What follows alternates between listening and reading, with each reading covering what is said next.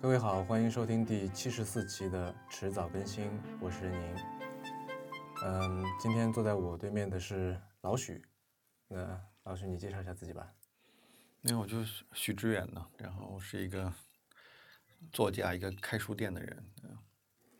这就是你嗯跟陌生人介绍自己的方式嘛，描述自己的方式。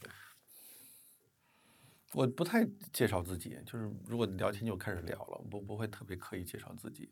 如果非要非要做一个介绍呢，就我就这么说呀，就这些。开书店的人，对啊，嗯，因为在你做的那个视频节目《十三幺》里面，嗯在开头你有一段自我介绍嘛，挺长的，比这长多了。嗯然后你自称叫做不靠谱的作家和勉强的创业者，嗯，这不靠谱和勉强在什么地方？不靠，我跟他开玩笑的，嗯 不是自嘲吗？不不勉强，当然很明白，就我对创业没什么热情兴趣，但被卷到其中去了嘛。我办办了一家这里的公司创业是赚钱的意思吗？赚钱是一部分，当然是重要的一部分了。嗯是就创造一个一个组织嘛。我对一个组织兴趣不强烈的，但是已经创造了一个组织。嗯，嗯你不是也看了吗？从楼下到楼上，然后嗯不同的店什么之类的。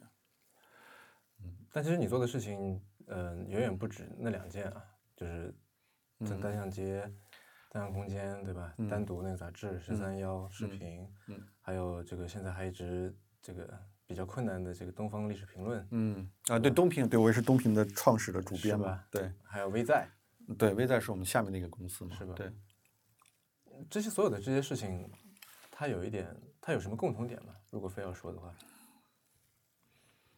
它都跟我的个人的知识的兴趣有一点关系吧，都是我个人知识兴趣的某种延伸吧。知识，对，in- intellect 嘛，就是那种、对，呃，知识兴趣也行，就是那种嗯延续，就是我对这个好奇心的延续吧，都是这个。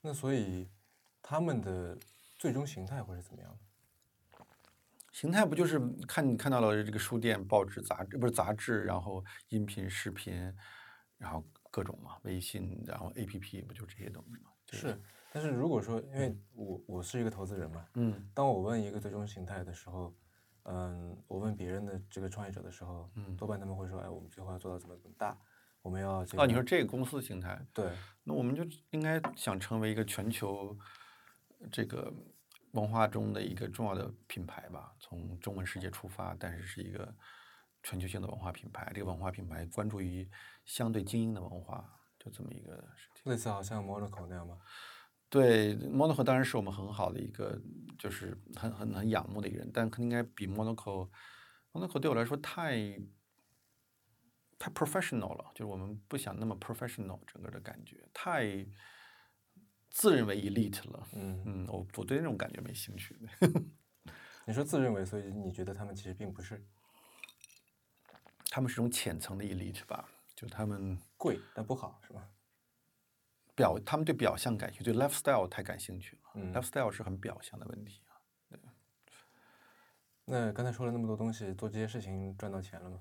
我们今年持的这盈利，今年今年是第一次，就是整个公司从 break even 了。对有一点点一点点 profit，对，嗯，但，嗯，之前我看过你跟这个罗振宇做的那一期嗯十三幺，以及就是因为可以说我是就我的这个知识生活，嗯，知识的这个人生是受你的启蒙的，不夸张的说，哦真的，对， 从高中开始，嗯，以上次没说表达呀，但上次上次因为时间短嘛，所以嗯因为我其实是看着这个嗯什么祖国的陌生人啊，还有那些忧伤的年轻人，嗯就当我说实话，我当看到第一个就看第一次看到忧伤的年轻人那个标题的时候，我以为是跟郭敬明那种感觉，因啊为，这个标题有那么点风格嘛。嗯后来发现，就打开来看了以后，发现完全不是这样子的，嗯然后算是打开了另一扇窗。嗯，包括对，那是我我大学时候写的嘛，之后，那我说那时候我是高中嘛，对，所以就有点啊像是我知一道个对，吧差不多，对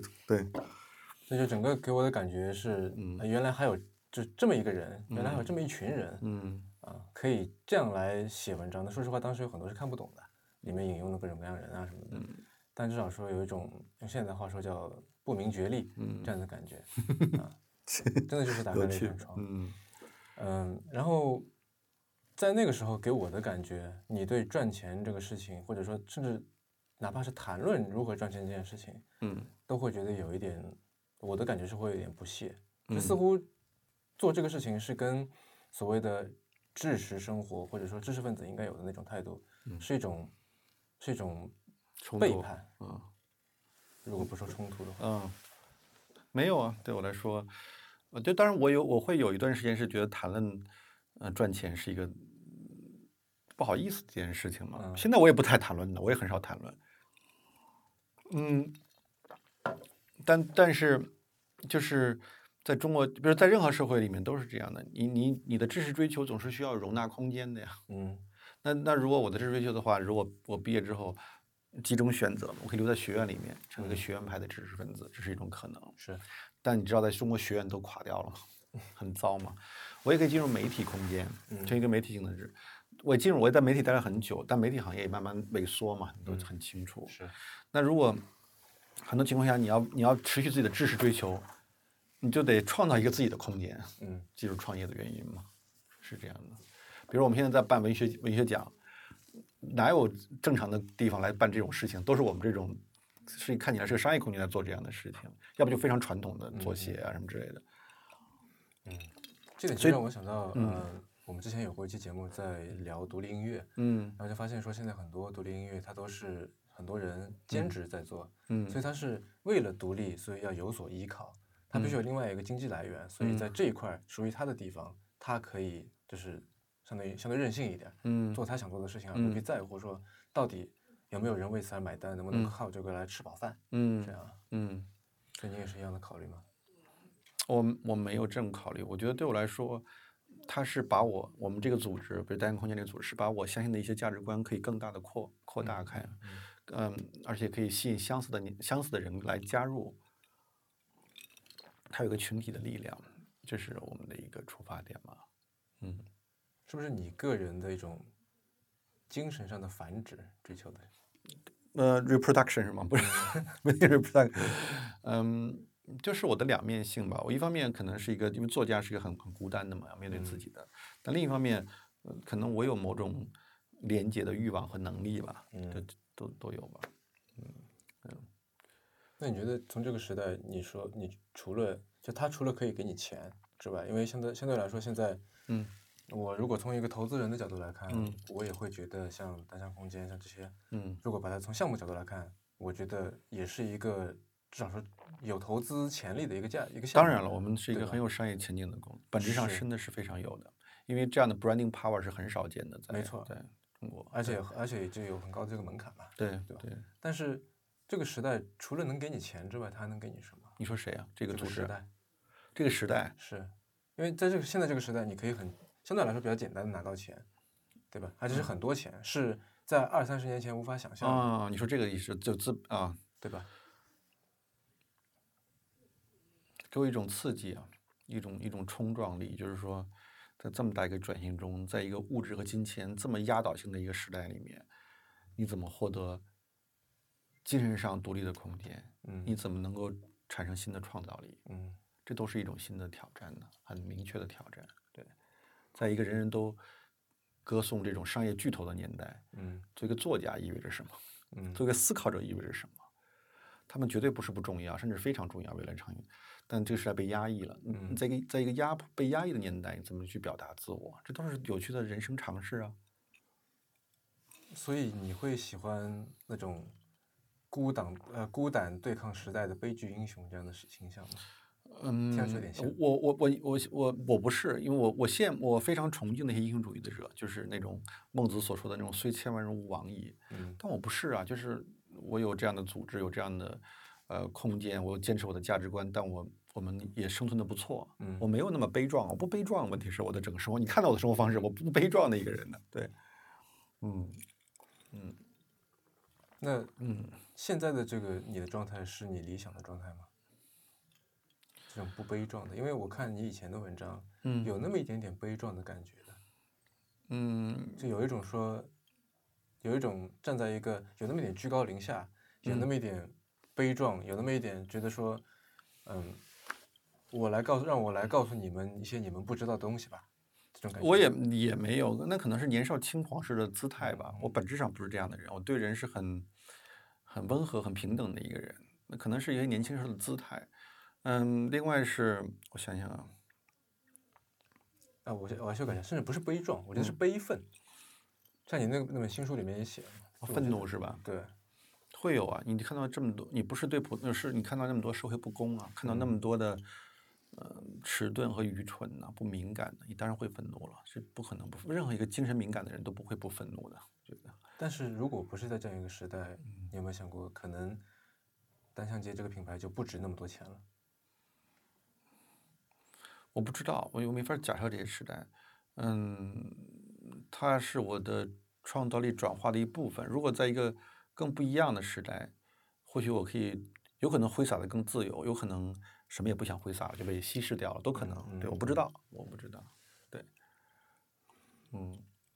嗯，那你希望别人心目当中的你是怎么样的？怎么看待我？对，就是你自己心目当中跟别，你希望在别人眼里的你有区别吗？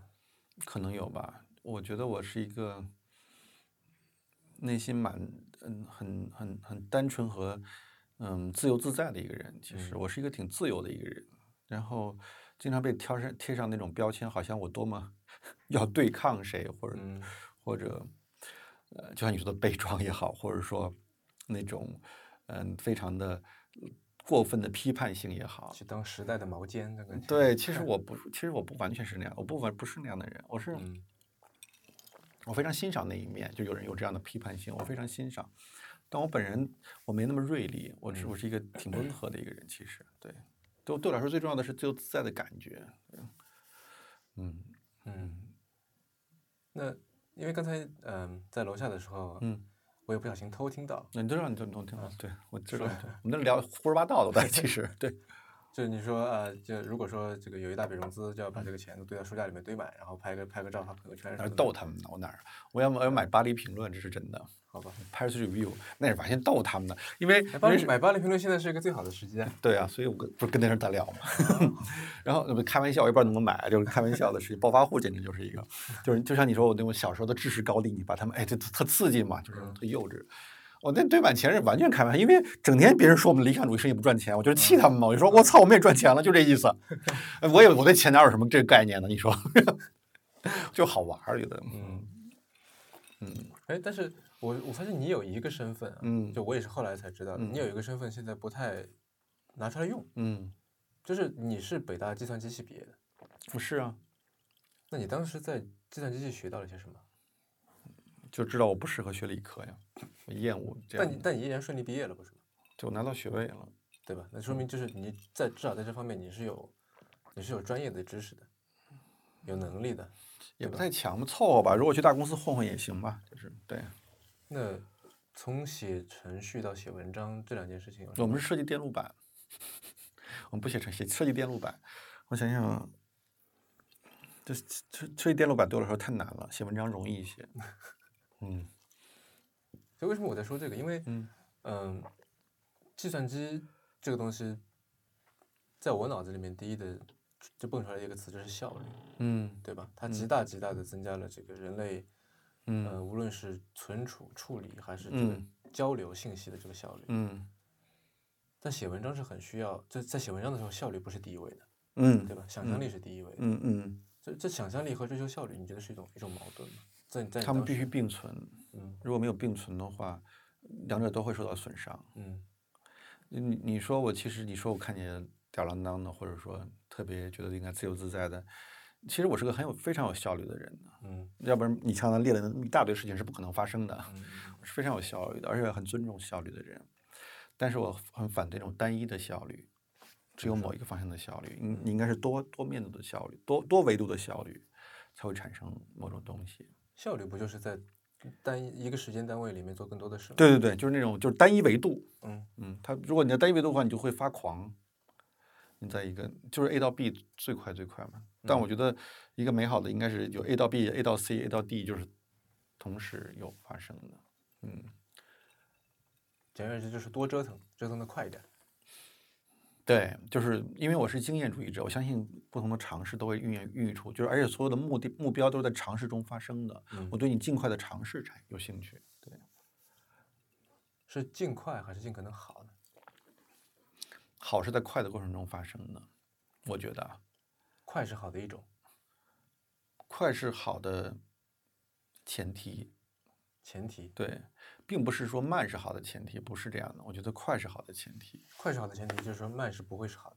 呃也也可能是好，但对我来说是快是好的前提。嗯嗯嗯。嗯其实我很好奇，作为一个理科背景的，现在是文科生吧？呃，你现在手机的第一屏上面都是哪些 app 最常用？我看一眼啊，没什么 app 我手机上。就除了这个系统原装的之外，你最用的最多的是什么？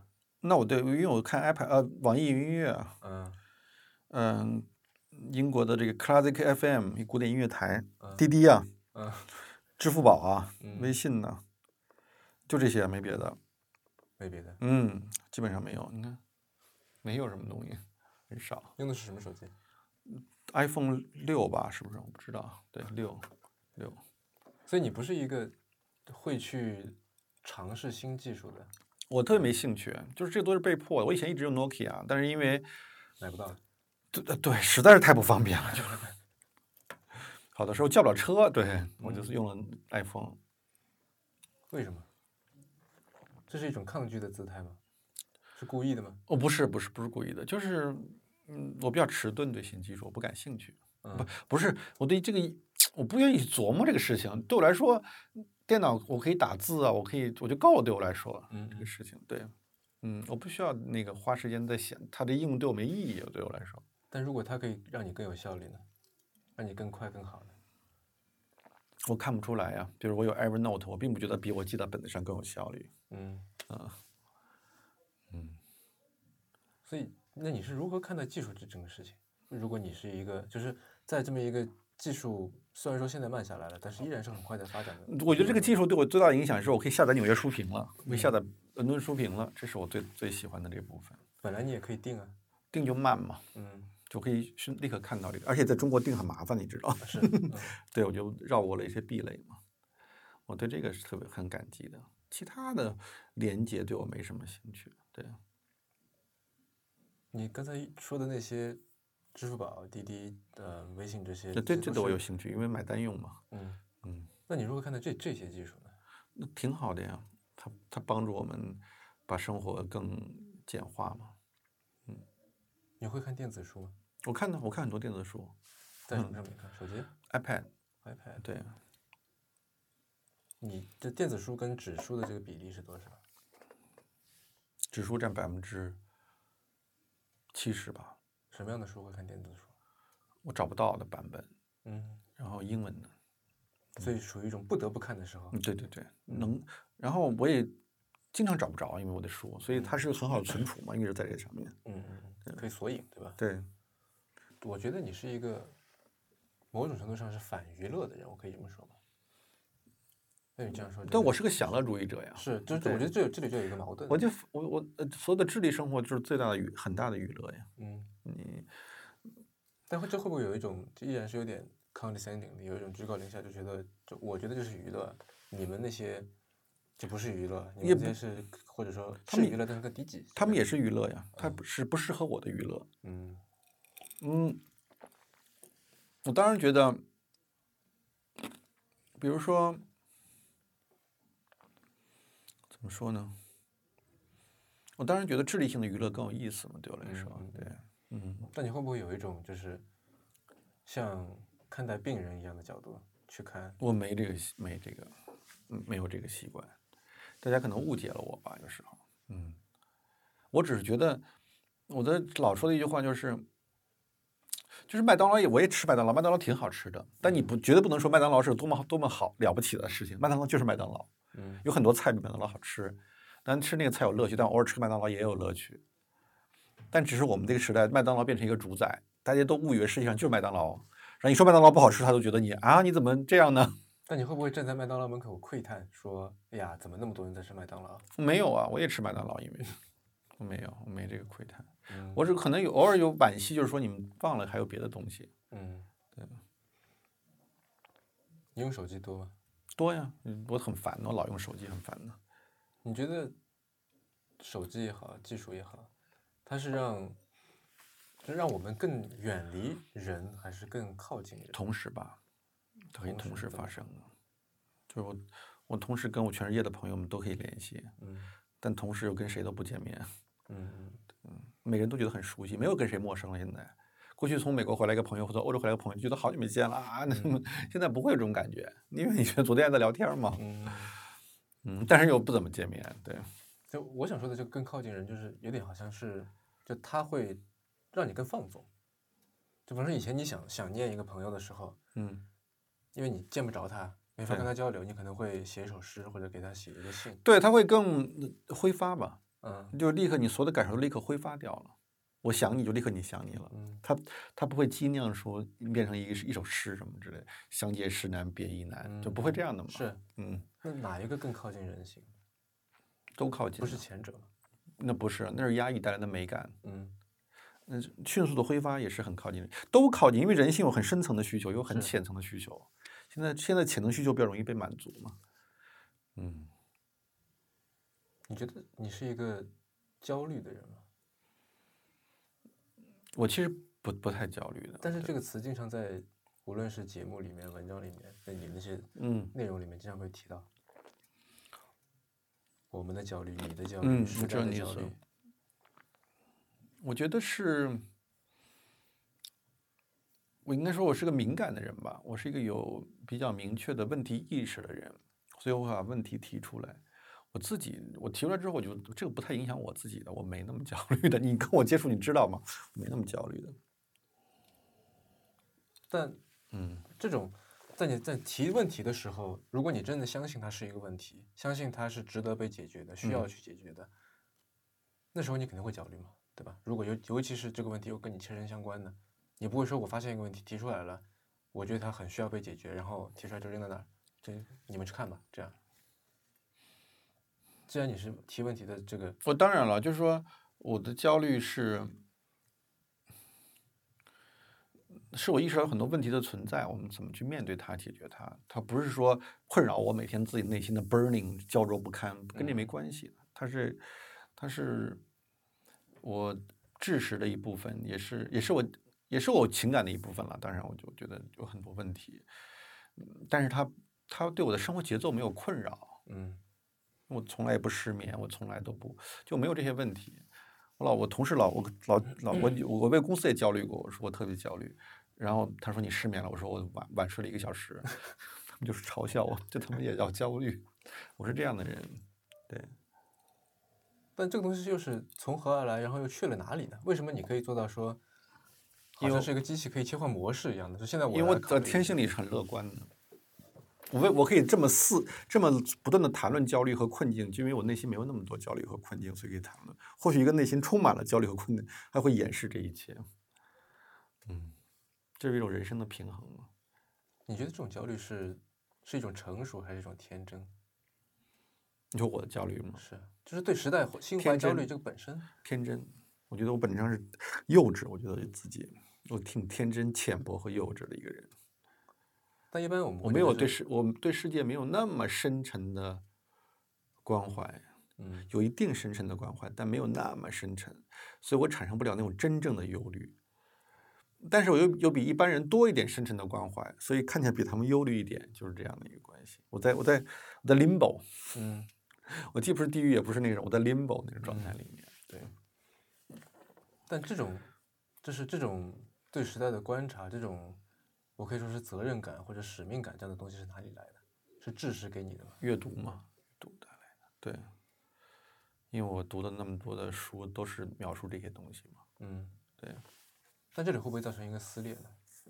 就一方面，你觉得你是你是乐观的，你觉得说这个事情我，嗯，就你会你是一个会相信明天会更好的人，对吧？如果你说你是乐观的话，嗯嗯但另一方面，你又在说着今天的种种不好，嗯但是而且你也很少去提出如何在这两者之间建立一个桥梁，一个呃不怎么好的今天跟一个会更好的明天。对吧？你不再嗯提出一个所谓的解决方案，解决方案有啊，实践呢，practice，嗯你要 action，要行动，思想是在行动中产生的，解决方案也在行动中产生的。嗯所以，可能我跟普遍意义上的知识分子非常不一样的一点，就是我一直在行动，做出各种行动。是，对，行动会化解你的很多东西，会创造出很多东西。有过停下来的时候吗？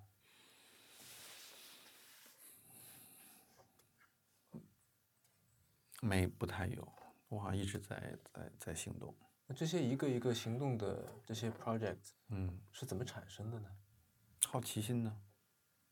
比如我真是出于对人的好奇，出于对我朋友的信任，我们做了这个十三幺这个节目，出于各种东西做了这些乱七八糟这些事情，出于对历史的好奇做东方历史评论，这都是各种好奇带来的。说起十三幺，做了两季了，现在对吧？一季半。一季半对，呃，你的偏见 是被印证的多，还是被改变的多？自己感觉，印证的多吧？比方说呢？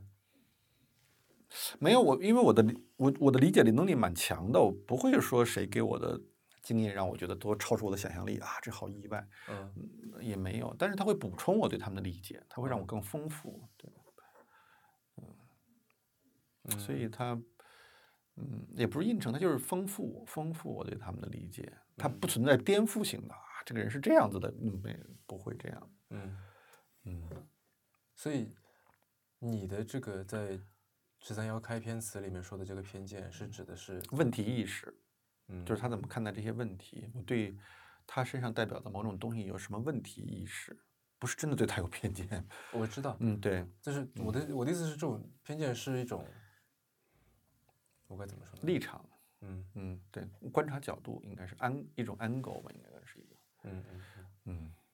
但做十四做十这个十三幺这样的节目，我觉得完全就从我的角度来看，完全不意外。嗯但有一天我知道说微赞也是你做的，我其实非常意外。嗯，那就是一个尝试性的嘛，因为我我我参与不多。嗯另外就是我对年轻人的语言感兴趣，他们他们他们的新语言是什么样的系统，嗯所以这都是他们做的。我不一定完全接受，但是我觉得可以，你们可以尝试啊。对，你玩儿呃微博吗？我没微博，微微博。嗯嗯，从我自己的角度来看，因为我也对这方面，呃，就是所谓的时代的语言嗯很感兴趣。嗯我目前看到过最有这个特色的，就最能，如果说要给他打一个烙印，说这是时代的语言的话，嗯我就是微博上面的一个人，这样。叫做大咕咕咕鸡。我好像听说过，是吗？我没没看过，没怎么看过。嗯你可以我发给我看看。好，我回头发几段他话，他的那个嗯话。好，非常有意思。就我觉得这是，嗯，就它结合了一种，就莫名其妙的有一种文学性在里边儿，嗯，所有东西都是非常非常口语的。那真的对，有意思。哎，发给我看看，大咕咕鸡是吗？找找，嗯就好多这些词啊，嗯，像什么，就现在网上就说“你国嗯”，就是他说出来的。就这个人，我觉得非常敏感，啊，这么有趣，他什么他什么背景啊？不知道，至少我不嗯知道。嗯我问了一些朋友，也都打听不到。嗯然后他特别高产，一嗯天能发几十条，都嗯是不重样的。嗯上一条在说北京房价，下一条就在说什么广西螺蛳粉什么的，嗯嗯，很厉害。好，嗯对，然后但是微在其实给我的感觉，他是应该是在在谈论一些所谓年轻人的话题，嗯，但他嗯并没有在用年轻人的语言。对，这是你要的吗？嗯，说明他们做的不够好。因为我我相信微在吸引来的人群或者微在的读者跟什么东平啊、十三幺单独这些都是完全不一样的，嗯差的十万八千里。嗯，那你对为什么要做这这两件完全就看起来很不一样的事情呢？这是我问的说，在开始问说这有什么这个共部同分点，是组织行为啊，嗯，就是这个组织也需要有新的拓展维度嘛，不能都是完全是我个人的兴趣嘛。但这会但不会是我对品牌造成破坏呢？或许吧，我不知道，啊就当或有许人也就可能说延展这个品牌，不知道。啊对，嗯，因为在一个大就的品就牌下面应该 too 都是 early 差不 to 多的 tell，对对对，我不知道，对，但对我知道你的意思，但是嗯我们从来也不是那么一个完全遵遵遵循那个 rational 的这么一个组织啊，我嗯们有很多莫名其妙的这个欲对诉求，所以你现在是怎么样分配自己的时间呢？因为你还在写书，对吧？那百分之六十在写我的书，剩下的时间来做其他的所有的事情。嗯，这是你觉得是一个创业的好的状态吗？我不是典型的创业者，嗯，我是勉强的创业者。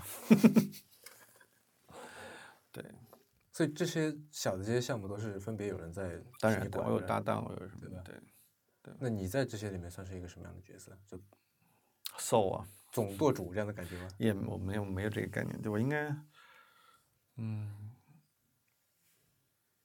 就是这是因我而起嘛，这些嗯人因为要我如果我在他们大家才在一起工作嘛，是这样的一个啊是你传的局，某种意义上是吧？对我们有三个最好的搭档，他们嗯在一起开始、跟他们是怎么认识的？同事，我同事，对是从是以嗯前的老同事，对对，《经济观察报》时代的同事，对，现在二零一七年已经到年底了，嗯，今年有没有哪件事情是你第一次尝试的、第一次做的？没有一件都没有吗？没有，那有没有是哪件事是最后一次做的？就你觉得说这他妈就是最后一次了，老子再也不干了。也没有，我没有这样的事情对我来说。所以二二零一七年没有开始，也没有结束。没有明确的开始和明确的结束，而且我没没有明确的感觉。对，结束没有。我第一卷写完了，我在改最后一稿，嗯书的第一卷，它是我今年比较重要的一件事情。然后我们微在的融资的 A 轮，今年应该年底 close，嗯，这但这不是什么事儿，这都是我正常会做的事情，所以嗯没有那种截然不同的。我想想啊，没有，真没有。说说这本书吧，现在嗯，方便说吗？方便呢？有什么都方便。那嗯，这本书是什么时候开始写的？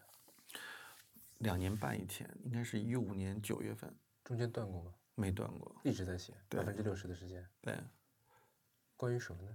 梁启超，梁启超，为什么？我想通过他理解近代中国的变革过程。想理解不一定要去写本书啊。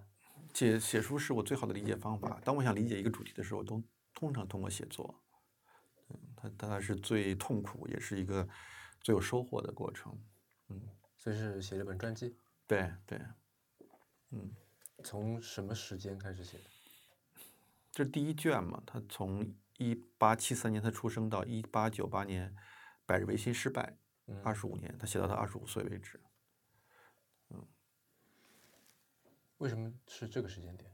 二十五岁。啊，因为人生阶段第一步完成了呀，嗯他失败了，第二部分就逃亡，他流亡，流亡到日本了，就是第二嗯卷的开始了。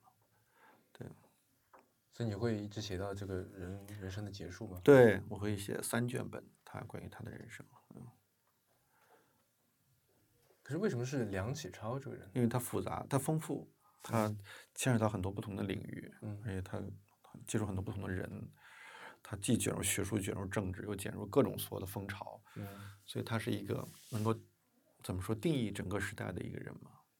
定义整个时代。嗯，梁启超，嗯比如梁梁启超的思想写作，就是塑造了好几代人呢。对啊，我记得聊在那个《北京华伦斯》里面也写过，嗯，那那很这多人写过，很多人写过，对，但是他是采取了一个像是一个轮回一样的角度。嗯，他佛家的观念嘛，对，嗯，我我我没没这些角度。你是怎么写的？我我是一个更像一个人成长的过程，它线性的。某种意义上是线性的吧，某种意义上是线性的。我对轮回我没感觉，因为对这一切，或许将来会有感觉，现在没有。对我就是对一个人的成长、那变蜕变，然后感感非常感兴趣，现在写完第一卷有什么收获吗？就更理解那个时代了，它为什么这一切是怎么发生的？因为历史以前很抽象嘛，百日维新的各种事情都很抽象。嗯，把它更具体化了，他怎么考试，北京是什么样子的，他为什么会发动变法，这个变法为什么失败，都在里面其中很多讨论嘛。对，你就是写跟就没有写之前跟现在对这个产生，就是这当中你所收到的这些收获，嗯，对你而言重要吗？非常重要啊。重要在哪里？为什么一个这这些对于一百多年前的一段历史的理解，对于现在作为一个你说勉强也好，怎样也好，嗯一个拿了融资的创业者而言是重要的呢？你是希望我觉有得借鉴吗？还是什么？你当然有借鉴了，就一个他是一八七三年，一个十九世纪的七零后，我一九七六年，一个二十世纪的七零后，他们各自怎么面对自己的时代，啊嗯怎么面对自己的困境，怎么面对自己的局限性，怎么样获得某种勇敢？但是有用吗？因为你你不是有一句话吗？有就是啊人类从历史上学到的唯一的东西就是我们没有办法从历史上学到东西。嗯，对我来说是有用的，是因为它是我的 calling 啊，它是我真正的安身立命所在啊。我去写作本身，我在写作过程中是我最镇定的时刻，最舒适的时刻。难道不是也是最痛苦的时刻？嗯，对啊，伴随着最痛苦的时刻，或者最痛苦的时候伴随着最舒适的时刻。嗯，对，所以还是拧巴的，是一个拧巴的。谁不是一？团矛盾呢？你跟我说一个不拧巴的人，你不是吗？ 但你是如何化解这种拧巴的呢？就如何化解这种自我和环境的矛盾呢？你知道矛盾是一部分呢，矛盾就是这个你生活的一部分，你不能解决它，你不要想着解决它， 你跟它共存，就 living with the paradox 或者嗯 contradiction，、对，但你，就当你，这是一种人的本能嘛，对吧？痒痒了就挠一挠，嗯疼了就揉一揉。嗯，你有一个东西在，你肯定会想着试图去解决它的。就把它写完吧。如果不写完它，我很痛苦，嗯，你把它写完，解就是解决它是唯一的一个。嗯，或者在解决过程，在在解决矛盾的过程之中是最幸福的，并不是把它解解决掉，可能也空虚啊。有一天我把它写完了之后，我肯定很空虚，高潮之后，对，那种对，贤者时间，你们家是吧？你记得？ 嗯嗯，那你是如何判断是否去相信一件事情呢？就是这个，我相信你在无论是在写作还是在日常的工作生活当中，会有很多这种时刻吧，嗯，对吧？你说现在你的那这就个是经验、经验和和直觉两者在一起，因为你经过那么多事情嘛，凭经验，然后直觉、冲动，嗯，我举个打个比方，嗯，前段时间有那个红黄蓝幼儿园那个事件，对嗯吧？？嗯嗯，之前就是事件出来的时候有过一些信息，嗯后来，嗯，所有的官方媒体又这个披露了一部分的信息，嗯然后这两个东西放在一起，它是矛盾的，嗯，没有办法自洽。那你怎么辨别这一切是吧？对，你是如何相信，如何选择去相信哪一边呢？这只是一个例子哈。嗯，嗯，就我不知道，因为对这事件我没有那么发言权，因为我没做很多 research，我没没法判断这件事情。但是我觉得双方都是有问题的，肯定是你选择搁置，不是搁置。就是如果我如果我真的感，因为我对此不知道怎么怎么去理解，我当然关心这件事情了，但是不可是能每个人都去做调查，就我们只能可能只能选择相信哪一边，对吧？不可能每个人都去做侦探。嗯我都知去道，做我知道，我知道，我知道那意思。嗯嗯，那你会和依据你的经验做很多直觉性的判断，你会觉得，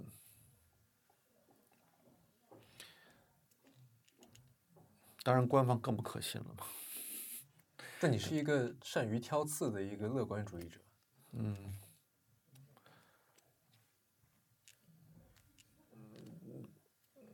我我不是善于我我只是只是习惯性在在固定的结论之中寻找到某种不那么固定的东西，我只是就这个有这个习惯。嗯它的问题。所以我也觉得那些呃所谓的民间的声音中间也有它的问题，肯定是嗯是这样的。对这两者是都有，因为两者的信息都不对称，然后都对彼此充满了不信任，产生出很多扭曲的结论嘛。无法沟通，对，这是一个中国社会很大的问题。嗯。嗯，那所以就在这个无法沟通，在这个断裂当中，就是大多数人都是在这个 gap 里上面的，对啊吧？？嗯你要是不选择那哪一边，像空投一样，你还得选择一边降落，嗯否则你就掉下去了。嗯，那在这个当中，你会怎么选择？弱者这一边，嗯，鸡蛋那一边，哎这么说也能，就普遍是弱者，因为他们更容易被伤害嘛。这样嗯的，你有过觉得自己老了的时刻吗？因为现在这个灯光照下来，我看到你有嗯有白头头发发，，很早就有白头发了，都没有，二十岁我就白头发了，没没感觉。从来没有过。没有，没有。因为我嗯，十三幺有一期节目里面，我看到你在采访一群这个做二次元的嗯年轻人，嗯嗯，那因为我们也在投资一下二次二次元方面的事嗯情嘛，嗯嗯，所以他们说那些话，就我有有有有点庆幸的觉得说，有点就哎我还好，我还懂，嗯但是就透过这个镜头，我看到你是有那么一点点，有一点局促的，有一点像是让我联想起小时候我们在学校里面玩儿的时候，或者我们在这个这个呃可能更小一点，在做游戏的时候，然后我记得有一次我爸来了，嗯然后老师就邀请邀请邀请他来跟我们一起来玩儿，嗯，那个时候他的那种，他当然是接受的，嗯，他很开心，但是与此同时，他有一点局不知道促，怎么办，对他有点尴尬，嗯，那那不很让正我想常啊起吗？了那个场景。那不是很正常吗？你突然把你扔到大人群里，你也很尴尬呀。 这跟年龄每个人群体的原因，但你不会觉得说，好像所谓的追不上年轻人的脚步吗？我没有这种欲望啊。那年轻人也追不上老人呢，就是这这这个比较没有意义啊。嗯，并不是我在我脑子中，世界并不是线性发展的，感觉，但是对他们意味着未来啊。未来有很多种，他们只是未来之一而已，只是被媒体夸张认为他们就是这种未来。嗯还有很多喜欢 George Orwell 的年轻人，有很多喜欢这个海明威的年轻人，但就没说嘛。嗯，对。但也许他们就会成为一个，就是怎么说呢，在沉默的螺旋里面就被被消声消掉了，他们的声音是听不到的，也此因此他们变得不重要，因此就现在所谓的消费升级等等这些东西是更迎合另一群人的。这声群音更人可能大也是速朽的呀，嗯他看起来很重要的，一阵风就过去了呀。反而那些看起来不重要的，可能慢慢就变得重要了。嗯所以哪有这么乐观的？我哪有这么不用这么悲观？ 对我对时代的风潮没那么有兴趣。对，难道你那么多那么多娱乐明星比我有名，他们就比我更重要吗？肯定不是这样，历史这很快就把他们淘汰掉了。我我还在这个地方啊。嗯，嗯但他们所带来的这些，这所谓这个如果可以叫作品的话，嗯，或者他们影响的这群人是一直在的呀，对吧？但我从来不相信 critical minority 啊，嗯我没我对 majority 没那么大热情。对，数量上的成功没有什么，不是个重要的事情。，那你刚才还说想做一个商业巨头，开玩笑，我做什么商业巨头？我就希望做一个 so- 就是一个不错的一个 profitable，然后 decent 的一个 business，有一个中等的规模，不用因为太小规模也不好做很多事情，但太大规模也很烦，就是一个中等规模，就是或者比小稍微大一点的规模，之所以不是像康泰纳仕那样子的，我做不了，我做不好，对，为什么？能能力有限嘛，所以你就会不会觉得说，因为我们之前一直说好像，呃，作家文人往往会在，就我们做一些历史性的评判的时候，嗯如果一个人他最后不幸落败了，嗯我们会说，哎，他就是有文人，有嗯文人气，嗯感觉好像所谓的政客也好，所谓的强人也好，嗯是要有那么一种，我不知道该怎么来总结 Tough 是对非文人的这种性质的。嗯像海明威这种，好像就大家就说这，虽然他是个当然很有名的作家，但是就觉得说他不是一个典型的文人，嗯，对吧？就是你觉得你自己在身上的这种文人特性，嗯在商业活动当中，你能感觉到这个碰撞吗？还是说你会有选择性的，就去找那些只跟只跟一些你能合得来的，你能就是见面就是大家都能够说得上话的这样的，我觉得本质上是因为大家对文人的概念有很多期待，嗯，这种期待甚至是一种鄙视性的方式的期待，怎么说？因为政客失败的非常多，嗯没文化的政客失败的也很多，商人失败的也非常多，但他们失败都觉得是正常的，但是一个文人失败，立刻说你看文人失败了吧，这是我们认知的问题，我你这们这对，哪来呢？因为在过去向来是崇尚文人啊，不是吗？就是因为崇尚文人，所以所以才会这样的，为什么？因为觉得他应该有更厉害，如果没有的话，是因为这个特质不行。因为他的特对他的特，比如说我们书店垮了，他就说：“哎，这个文人经常就不行。”我操，旁边的米粉店什么这个店垮的多了，嗯都不说。你们投的公司要一投了一堆公司，如果单向空间垮了，就说：“哎，这个许志远太理想主义不行。”那旁边不理想主义的垮掉更多，都不说了。嗯那你想，这说明他们对理想主义有很多期待，理想主义非常的显性，这期待你觉得会给你造成困扰吗？没有什么困扰，对，没有，嗯，就你，你会觉得理想主义是个褒义词吗？对我来说是啊，是啊为什么不做理想主义者？但是与此同时，它会不会是幼稚或者天真的呢？天真难道是不是最强大的力量吗？在商业上面未必啊，或者说，那它可能在不同的阶段的公司里嗯边会有不一样的定义。嗯但是我觉得，可能在就创业期间，嗯。也许天真在商业上，我不能下这个断论哈。但是我们最后记住的那些品牌都是天真带来的，天真配上那套复杂的统统系统配上获得的，光天真肯定不行，会失败的。对，光复杂系统也不行。难道 Disney 不是天真带来的吗？没错。但是这是不是对一个幸存者偏差呢？就是说，呃，就是这些，就你你能看到他的天真，但是嗯可能促成他成功的不是这个。当然是，就是当然是，呃，当然是有可能的是，但是我觉得一定是并存的。嗯，就是问题是，我觉得是这样的，大家老说天真会失败，就跟说过理想主义会失败，不理想主义、不天真也经常失败，嗯或者更长更多的失败。嗯对，是然后大家就不说了。 就是我觉得大家因为现在如果更深层挖掘，大家因为内心深处对这个东西太喜欢了，嗯以至于就跟喜欢个姑娘一样，你特别喜欢这姑娘，反而也不说她好话。像年轻人会这样吗？嗯反而会说，就我们这心里其实太尊敬反正理想我主知道义和天真了，就反而会嗯故意说这个东西不重要。所以这不是变成幼稚对抗幼稚了吗？这种所心态以，不是所以很有时候天真与理想主义反而是一种成熟啊。你意识到人性内心内在的规那种，呃，人性的复杂性，就是意识到里面有一种非常崇高和天真的东西，对理想的渴望是人非常重要的人性的一部分。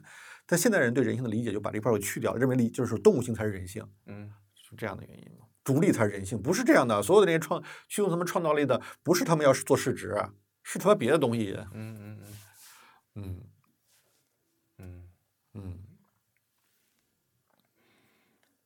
呃，然然后我们还有最后一个是采访单元，嗯叫做 One More Thing，嗯就跟苹果学的，嗯呃，就请嘉宾推荐一本书、一个 app、一一个硬件、一个产品或者一个人、一件事、一个地方、一种吃的什么，嗯就是我也 One 不 More 知道 Thing。。对，我推荐一个是那个，推荐一个诗人嘛，因为我很喜很喜欢的诗人，我老说我们做一节目做过他，嗯西川嘛，我老说西川是一个更更好的我自己，怎么说？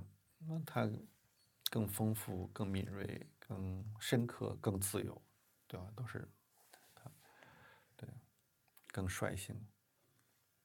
所以它是一个你的理想状态吗？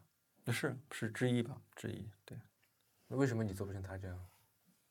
年龄没到吧？还不够老吗？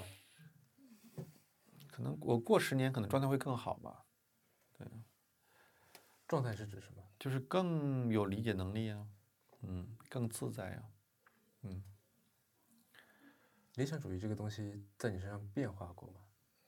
从大学那时候到现在，一路走来，做了那么多事情，肯定也是基本基本没有太大变化，变化的是它变得更具体了。怎么说？就是理想主义是有很多非常具体的行动，一个个步骤完成的。嗯那时候就是理想主义啊，这是理想主义。现在是变成了中间我意识到有很多很多步骤，我要理解，我要把这个步骤完成，这是变化。嗯，更可以说更 practical 了，对。就是从共产主义到“十三五”规划这种感觉是吧？对，反正我不喜欢这个比喻了。 对嗯，对，因为这些规划都不太成功嘛。 对，哎，你说好吧够了吗？到了。好，您刚刚收听的是迟早更新的第七十四期，这是一档探讨科技、商业、设计和生活之间混沌关系的播客节目，也是风险基金 Once Ventures 关于热情、趣味和好奇心的音频记录。我们鼓励您与我们进行交流，我们的新浪微博 ID 是迟早更新，电子邮箱是 embrace at weareones.com，拼法是 e m b r a c e at w e a r e o n e s 点 c o m。如果您想要访问迟早更新的网站，可以在浏览器地址栏输入邮箱的后缀，在网页导航栏中就可以找到迟早更新的网站链接。我们为每一期节目都准备了延伸阅读，希望您善加利用。您可以在各大音频平台和泛用型播客客户端搜索“迟早更新”进行订阅收听。我们通希望通过这档播客，能让熟悉的事物变得新鲜，让新鲜的事物变得熟悉。下期再见。